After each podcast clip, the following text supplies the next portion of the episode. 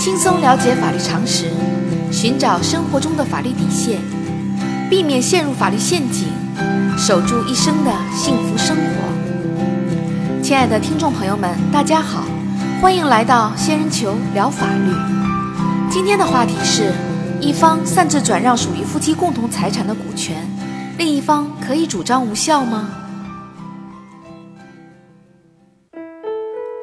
近年来，在夫妻财产纠纷中，股权纠纷因金额比较大，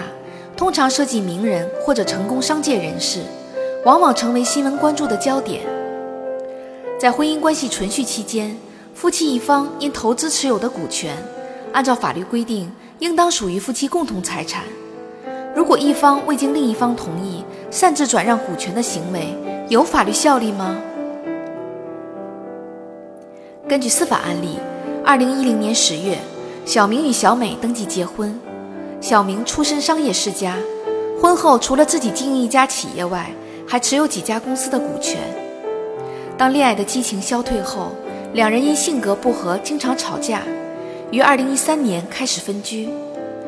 两人分居一个月后，小明将自己持有的大部分股权，以原始出资额的价格转让给自己的哥哥小亮。小亮一直未支付协议约定的款项，小美得知后坚决反对股权转让，与小明多次协商未果，最终小美将小明与小亮起诉到法院，认为小明未经自己的同意擅自处理夫妻共同财产，而且属于恶意转移夫妻共同财产，主张两人的股权转让协议无效。对于小美的诉讼请求，法院会支持吗？仙人球特别提示：法院应当支持小美的诉讼请求。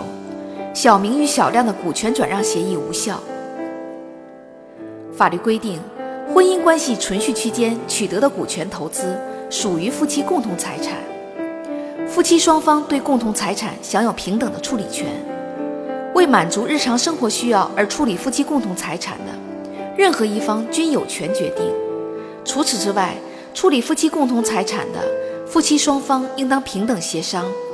双方取得一致意见后，转让财产的行为才会有效。为了保护参与交易的第三方的合法权益，如果第三方有理由相信处理财产是夫妻双方一致的决定，那么第三方有权取得该财产，夫妻另一方不能主张转让行为无效。在本案例中，小明擅自将属于夫妻共同财产的股权。转让给自己的哥哥小亮，应当属于无权处分。对于小亮取得股权是否构成善意取得，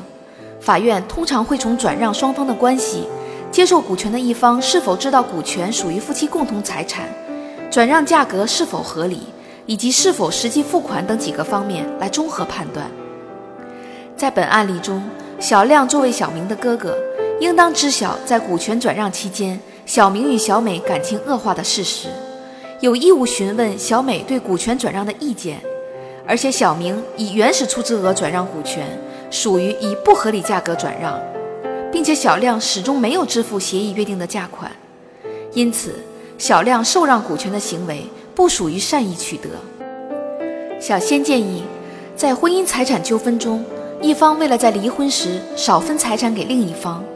以恶意串通、虚假交易的方式擅自转移夫妻共同财产的情况屡见不鲜。处于弱势的一方，只有保留好相应的证据，才能有效地维护好自己的合法权益。好啦，今天的话题就说到这儿。如果你也遇到类似的问题需要解决，请关注微信公众号“仙人球聊法律”。如果你还有哪些法律疑惑，也可以加入 QQ 三三八三六九二六六七留言。小仙会选取有共性的话题做专题解答，欢迎明晚八点继续收听仙人球聊法律。